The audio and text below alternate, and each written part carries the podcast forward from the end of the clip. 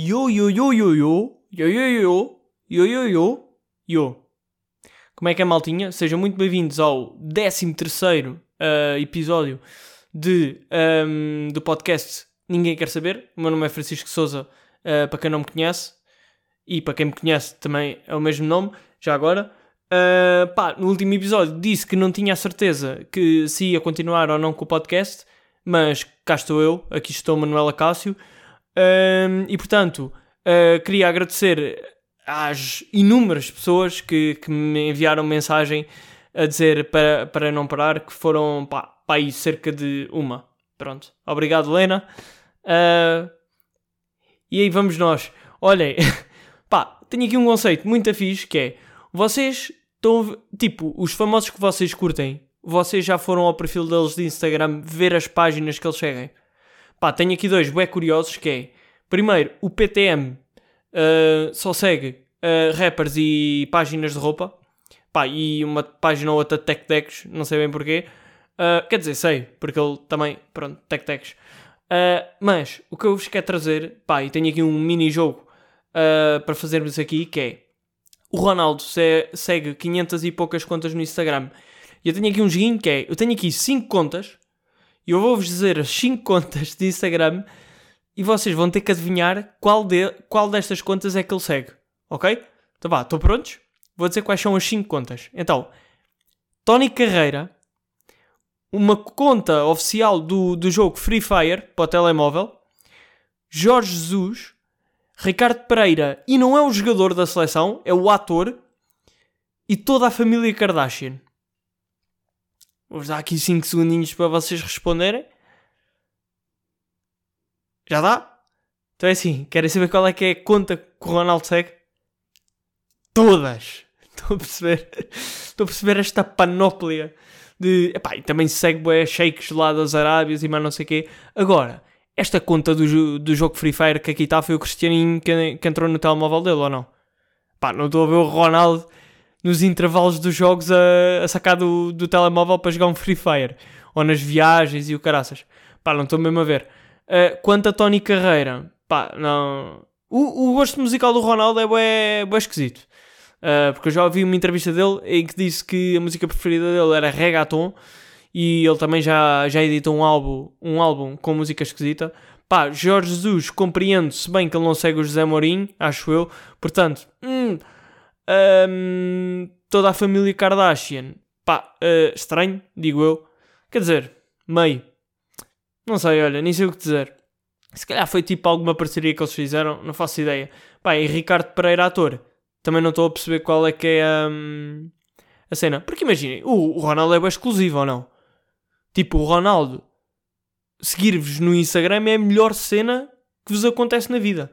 Tipo, é o ponto alto da vossa vida, é o Ronaldo seguir-vos no Instagram há literalmente 500 e poucas pessoas, e nem são todas pessoas, porque algumas são marcas, mas pá, será talvez para aí, vou dizer 350, há 350 pessoas no mundo que o Ronaldo segue.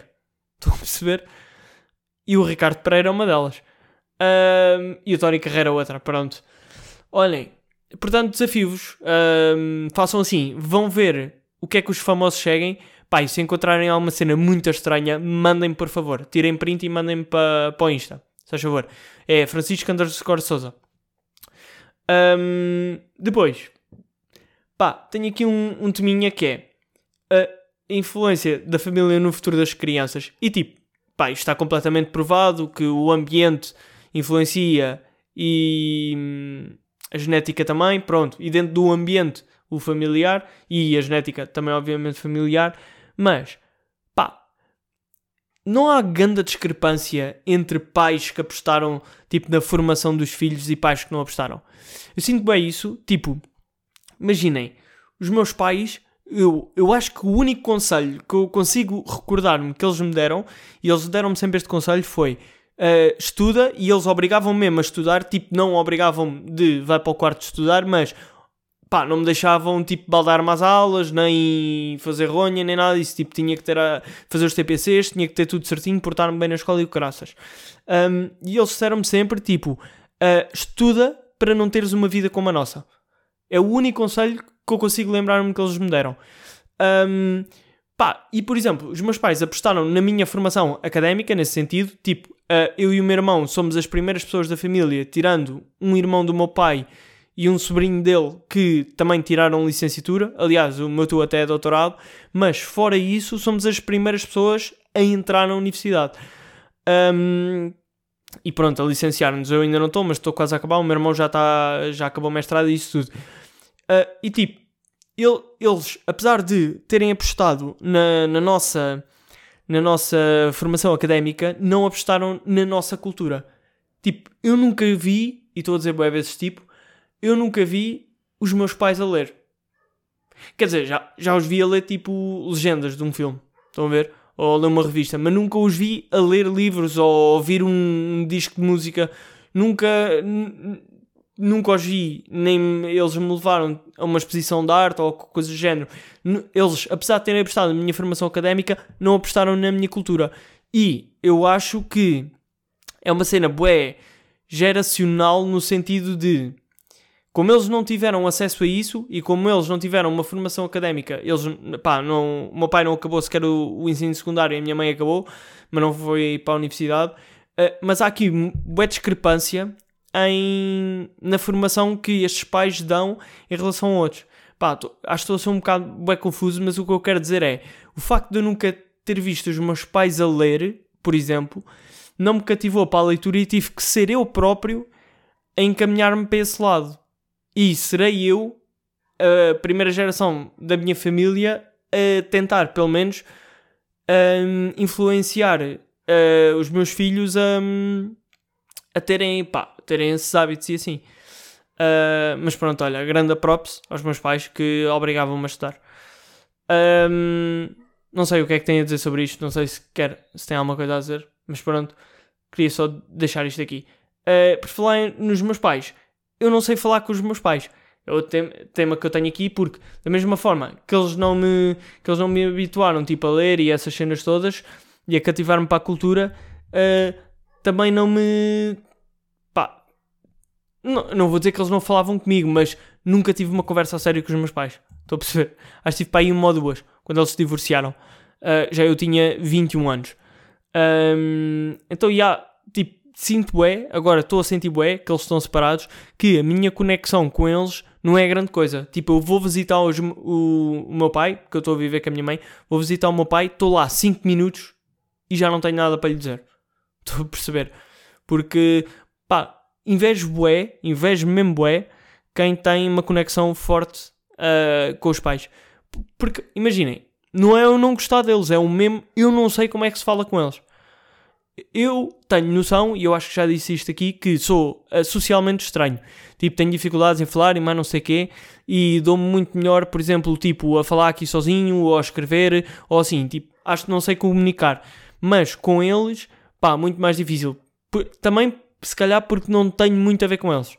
Sinto que não. que não. que os interesses não têm nada a ver. E o meu irmão igual. Quer dizer, eu com ele, sim, mas o meu irmão com os meus pais também não tem os mesmos interesses. Portanto, olha, uh, se vocês falam com os vossos pais, invejo-vos. Uh, mais cenas. Uh, e ainda sobre isto. Estou a ler a República do, do Platão e pá, ele fala lá na educação e, e na importância da educação. E ele diz uma cena bem curiosa que basicamente ele está a falar lá na, pá, na forma utópica que ele tem para que ele imagina para a sociedade uh, grega. E ele fala na educação e mais não sei o quê. E ele diz que um, estão a ver aquela cena do mente sã corpo são um, ou menção corpo são, não sei. Pá, a ideia, eu fui pesquisar a Wikipédia e supostamente isso não é dele, isso é de um poema pai do século V ou lá o que é, mas o que ele diz lá é que uh, as crianças devem ser educadas tanto no ginásio como na música, o que ao fim e ao cabo é o mesmo. Ele diz que, por exemplo, ele dá os exemplos dos soldados, diz que os soldados não devem treinar só ginásio porque depois tornam-se bastante brutos e agressivos, mas também devem ter. Um, tipo paz de espírito e essas cenas e sensibilidade e portanto devem ser treinados. Pronto, ele diz lá que é a música, mas basicamente é, é tipo o, o, treino das artes, vá. Um, e ele diz, uh, ele diz que a sociedade se baseia na educação. É aquela história de. Pá, uma pessoa só consegue. Como é que é? Uma criança só consegue mudar de estatuto social através da educação. É tipo isto, vá. Uma família, vá. Uh, que, que eu acho que é um bocadinho isso que vai acontecer com, comigo. Se bem que, pá, pronto, a classe média está tá bem estranha e hoje em dia já nem há classe média, portanto.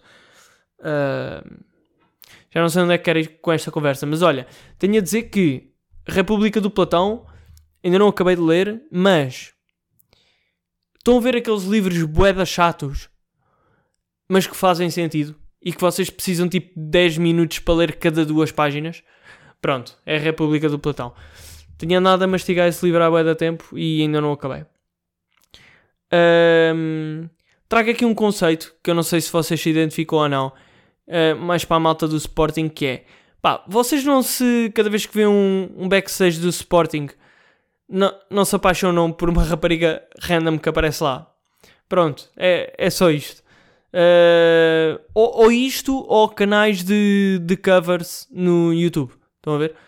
Por exemplo, eu quando estou a aprender eh, uma música na guitarra, pá, o primeiro passo que faço é ouvir a música original, o segundo passo que faço é ver os acordes e tentar acompanhar com um cover do YouTube, e o terceiro passo é tentar tocar sozinho. Pá, e quando vou aos covers de YouTube, há sempre tipo páginas random de, de miúdas a cantar, e pronto. É isto que eu quero dizer. Olhem, hum, existem mesmo pessoas que compram presets para fotos? Deixo só no ar. Uh, e sabem aquela série que era do Carlos Coutinho Vilhena, do resto da tua vida? Que foi ganda hype, porque de repente o João André, que não era ninguém, passou a ser bem conhecido. Vocês já pensaram que ele continua a não ser ninguém? Pá, vou só deixar aqui no ar, malta. Vou só deixar aqui no ar. Mas realmente, imaginem. Tipo, a série foi fixe, estava bem feita e o caraças. Mas estava toda a gente maluca com o João André e de repente o João André estava em todo lado. Pá, e de repente não. Estão a perceber? Apareceu na série do Batáguas, lá com um papel nem é secundário, é tipo completamente terciário, quaternário, diria eu. Um... Pá, e pronto. Aí anda ele, João André, continua a não ser ninguém. Portanto, o objetivo da série não, não se concretizou. Uh, pronto, acho que é um tema que devíamos debater mais na, na nossa sociedade. Está toda a gente pá, ia falar na Ucrânia e na Rússia. Acho que, por acaso, este caso do João André devia ser mais debatido. Olhem, hum, fui à queima de Coimbra. Fui à queima de Coimbra e dizer uma coisa: que é, pá, primeiro que tudo, uh, não sei quem é que anda a encher o cu com, com o dinheiro dos bilhetes, mas alguém anda de certeza, porque 15 paus por noite é de veras bastante. Um, o som estava. Eu, eu, portanto, fui na, na quinta, fui à Serenata. Pá, vi um, um tweet boeda estúpido de um gajo a dizer: uh, Obrigado a todas as pessoas que não são de Coimbra, que vêm à Serenata a Coimbra e tiram o lugar às pessoas de Coimbra para ver a Serenata. E é tipo, bro, what the fuck, se calhar nem és de Coimbra, estás a lugar, estás a tirar lugar às pessoas que vivem em Coimbra de estudar em Coimbra. Portanto, está calado. E tipo, estes dois argumentos são uma merda e não fazem sentido. Estou só a gozar contigo. Mas pronto. Olhem, uh, pá, som de merda, tanto na Serenata como uh, na própria queima. Eu fui ao dia do Fernando Daniel e do Plutónio. Um, e fui ao dia do. Bem, o DJ Télio. Malta, vou dizer uma merda aquilo não foi mau, foi, como é que eu ia dizer, pá, uh, tipo, imaginem, horrível, foi, foi horrível, sou uma porcaria, o concerto uma porcaria, pá, tive lá 20 minutos, basei. Basei, não da queima, mas pá, fui lá para a barraquinha do DJ que estava mesmo top top.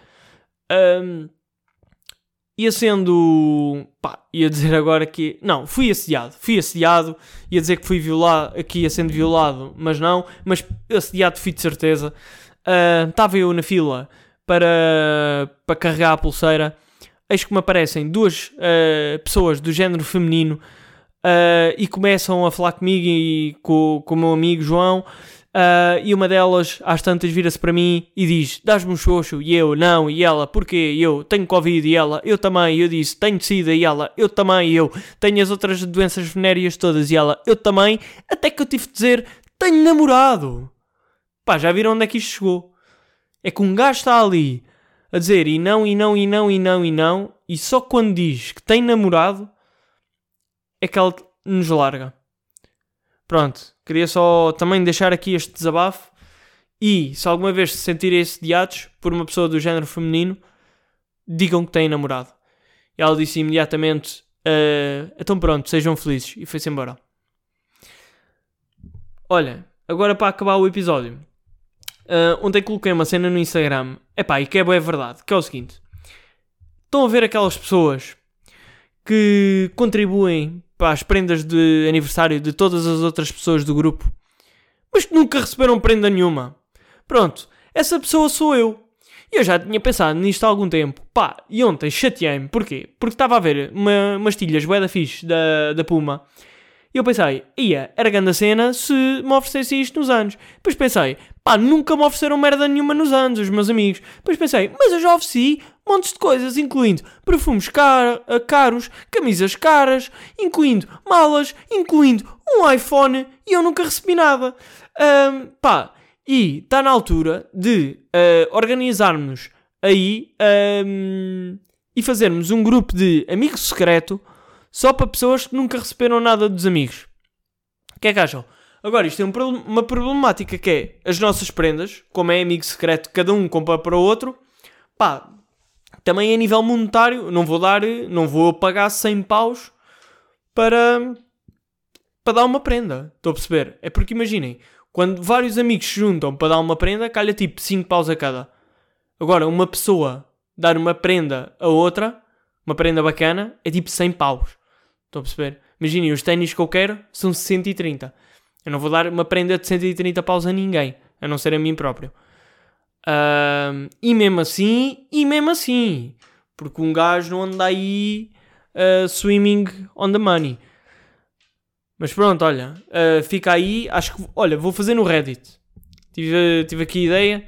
Vou fazer no Reddit um grupo só para desabafar e para e depois, desabafar acerca do assunto e depois, uma vez por ano, juntamos-nos e fazemos troca de presentes.